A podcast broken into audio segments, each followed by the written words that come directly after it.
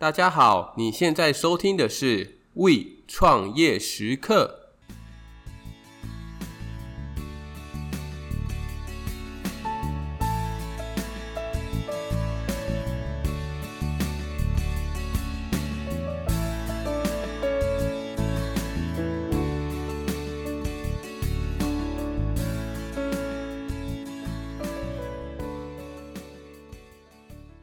Hello，Hello，hello, 欢迎大家回到 We 创业时刻，我是 Echo。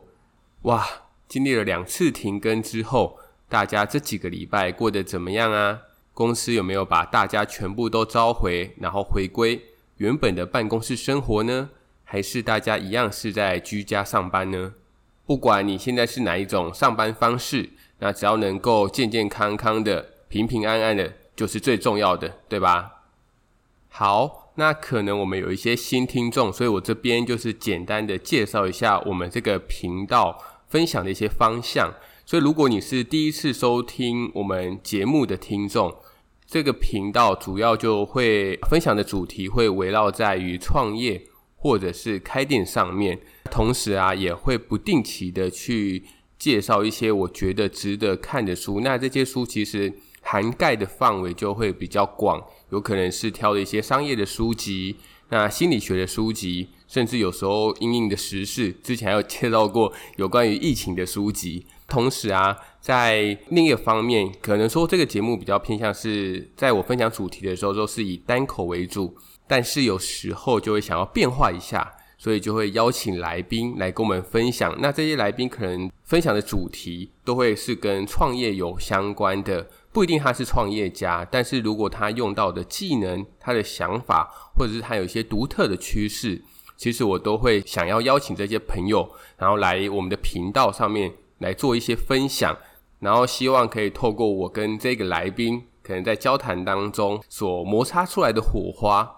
然后让大家有不同的一个想法。所以啊，如果你是对于创业或者是对于开店这两个主题相当有兴趣的话，那千千万万不要错过我们这个节目哦！对于旧的听众、旧的粉丝，还是要再次的感谢大家持续的收听，因为我们这一次就是重新改版、重新去组织我们未来想要分享的内容，或者是我可能在频道当中有一些微幅的调整。不管怎么样，欢迎大家回到我们的第三季，而这一集啊，比较像是我们第三季的导读集，因此这一集主要会有三个重点。第一个就是会说明一下第三季未来频道的规划跟走向。第二个方向就是会去讲一下近期餐饮业的趋势以及新闻，以及第三个就是近期很夯的一个话题，就是微解封，就是想要聊聊我对于微解封的这个措施、这个政策的想法跟看法。OK，让我们拉回来第一个主题。就是有关于第三季之后频道的未来走向跟规划的部分。这个频道啊，大概从创立到现在已经有八个月左右的时间，其实说长不长，说短不短啦。但这段期间哦，也一直在思考，也一直在摸索有关于这个频道的一个定位。其实我觉得它现在还是没有在一个定型的状况，因为我很想要去探索一个不一样的方向。其实最主要的初衷还是希望大家可以透过这个频道。去学习一些知识点，等于说你在创业或者是你在开餐饮店的时候，你有一个透过我的频道，可以激发你。当你有一个问题或是有一个瓶颈，但是你不知道该怎么做的时候，透过收听我们的频道，可以激发你一些不同的想法或者是概念，我觉得就相当的值得。但是因为嗯 Podcast 它就是只能用声音来传递我想要表达的一个内容。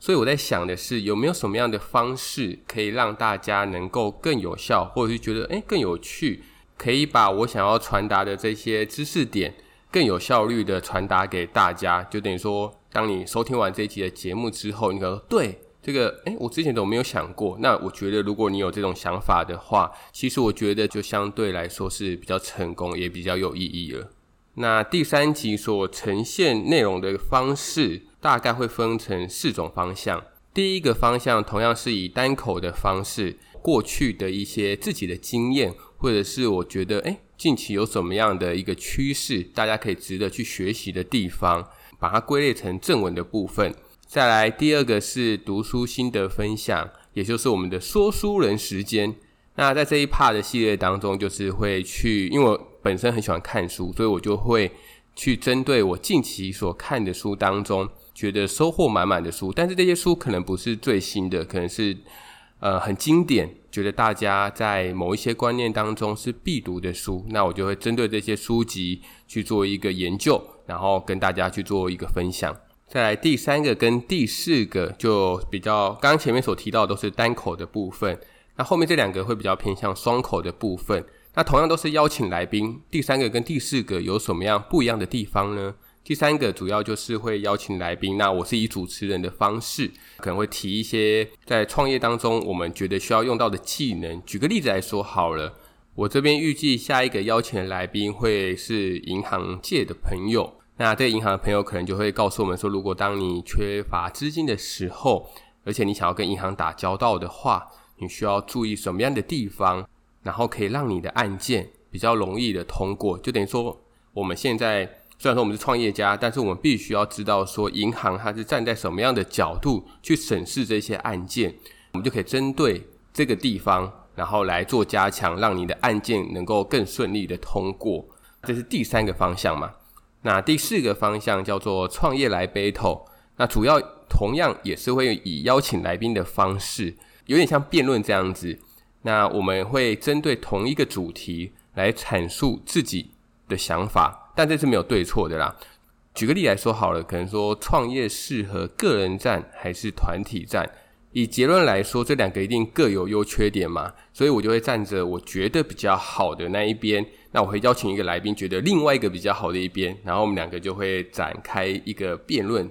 然后来让大家，大家也可以去想想看，如果是你的话，那你会比较倾向于哪一边？但是透过你收听到另外一边他支持的地方，可能会带给你一些不一样的想法。那这个就是我在这个方向当中想要带给大家的。所以未来可能会跟大家征集一些主题，你觉得有兴趣的地方，然后我就会邀请来宾，然后一起来。辩论啊，不是一起来讨论，一直讲辩论，好像我很喜欢辩一样。没有，没有，没有，一起来讨论这个主题，然后激发火花。而在内容流程的地方，我这边也会做一个小调整，因为在以前的时候，我比较习惯把聊天的这个跟大家聊聊近况怎么样放在前面，但我想要把这个东西移到后面去，等于是说，当你进来这一集之后，我们会分享一下这一集的内容，这一集的摘要是什么。那如果你有兴趣的话，你就可以继续往后听。就是我可能会跟大家聊一聊我近期的一些想法。如果你是因为看了标题进来，你也希望我赶快切入主题的话，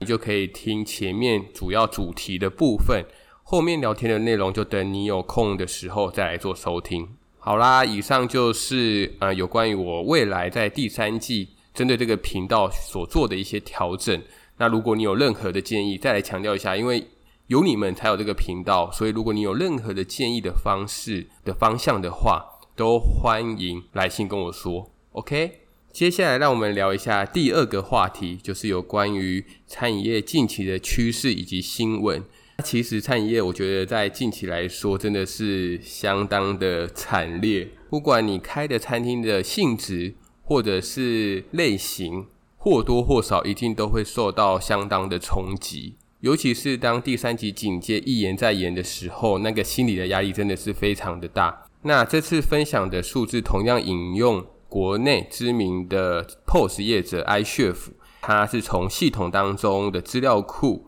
去分析超过七千间的餐厅，比对说，当我们第三级警戒宣布之后，这些餐厅的营业额所遭受到的冲击。首先，这边先分享一个数据，大家听到可能会觉得相当的可怕，就是在进入第三级警戒后的三周，那每周平均的总营业额跟四月去做相比，因为我们是五月的时候宣布的嘛，当四月跟五月来做比较的时候，分别衰退了三十八趴、三十七趴跟三十九趴，等于是说跟四月去相比，五月的营业额大概只有四月的四成左右。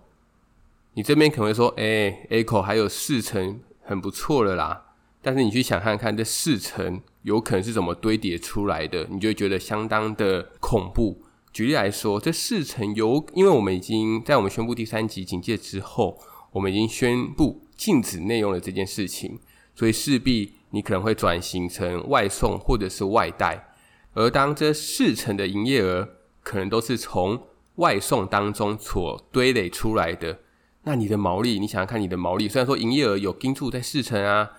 但是如果以毛利额来看这件事情的话，虽然你的营业额是持平的，但是你必须要付出更多的费用来支付外送平台的一个抽成。那你想想看，这一来一往之间是不是就相差的非常的多？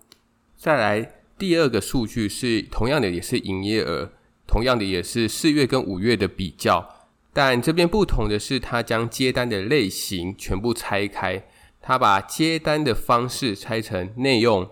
iChef 线上外带、现场外带以及其他的外送平台。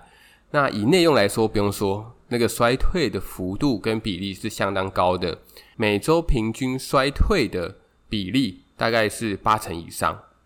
再来是现场外带的部分。因为我们在第三级警戒刚宣布，也就是五月中左右的时候，那时候倡导的是大家尽量避免不必要的移动，所以外面的人车都是相当的少的。那因此也会影响到第二个类型，就是有关于现场外带的部分。那以五月的数据来说，每周也是衰退了六成左右。因此这边也很多餐饮业把外送当成是最后。可以支持自己营业的一根浮木，所以在这边的统计，外送的平台在五月的时候，每周是成长了三成到四成左右。那你就可以去推断，我们目前所拥有的这四成的营业额是从哪一种接单类型而来的了吧？最后，我来讲一下有关于近期非常夯的话题，关于微解封的这件事情。那其实我在讲第二个，就我们刚刚第二个主题的时候，其实也就是想要让你去对于目前餐饮业所遭遇到的危机跟困境是有个底的，因为毕竟不是每一个收听这个频道的听众都是餐饮业的，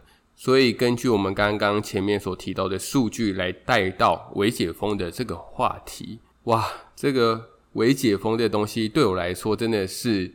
理智跟感性在做一个拉扯啊！我用两个角色来阐述关于微解封的这件事情好了。首先，我先站在于店家的这个角色，一定是支持微解封的啊，因为这是有关于餐厅能不能活下去的一个依据嘛。等于是说，你多了一种接单的方式。虽然我个人认为，因为微解封之后，餐厅是可以开放内用，只是说你有一些规范必须要去遵守嘛。因为开了内用之后，能不能把这间餐厅救活，其实还是一个未知数。因为毕竟我们的疫情并不是说结束了，所以大家就有关于消费者信心。有没有办法回到疫情之前？我相信是相对的，还有一段很长的时间要走的啦。但是能够因为这个原因就不去尝试吗？以餐厅能不能继续存活下去的这件事情，我觉得是可以去试试看的啦。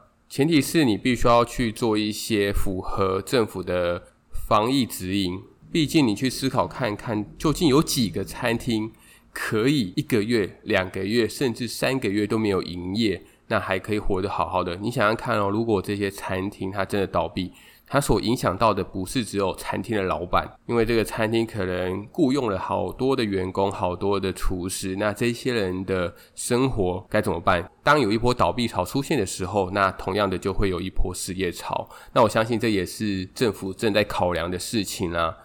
我们可以去参考国外有些。国家就是警戒、解封、警戒再解封，这是什么样的原因呢？其实我觉得就是跟我们现在有同样的问题存在了。就是当我不解封的话，那这些餐厅可能就会倒闭；但是当我解封之后，可能就会让我的疫情的人数又大幅的增加，所以就变成卡在一个很尴尬的位置。政府就必须要在经济以及社会安全的这两个议题当中，不断的去找出一个平衡点。那回到，如果不是以餐厅的身份，而是以个人的身份，我个人觉得现在并不是一个很好的解封时间点啦。主要是因为想要解封的话，那势必就是要有一个基本的前提，这个前提就是我们国内的疫苗普及率这件事情。那我相信，以我们现在的疫苗普及率来说的话，并没有足够可以达到解封的这个标准。所以在微解封之后，大家可能就要有个心理准备，在一周之后或者是两周之后，我们的染疫的人数可能还会持续的往上增加。但我觉得这也是一个折中的办法啦。毕竟有些人还有一些房租、生活费的压力，当他的生计都成了问题的时候，那到底该怎么去做取舍？我们能够为了我们大家的社会安全而去忽略了这些人的一个生存吗？我觉得这也是相当难抉择的一个问题。那其实我觉得也是相当值得去思考的一个问题。那大家自己有没有自己的一个答案呢？还是说你有不一样的想法？你有不同的解决方式？那欢迎分享给我们知道哦。好啦，那以上就是本集的内容了。让我们一起来期待下一集，就是第三季第一集的正式内容。那有任何的 feedback，随时欢迎和我说。让我们下周再见喽，拜拜。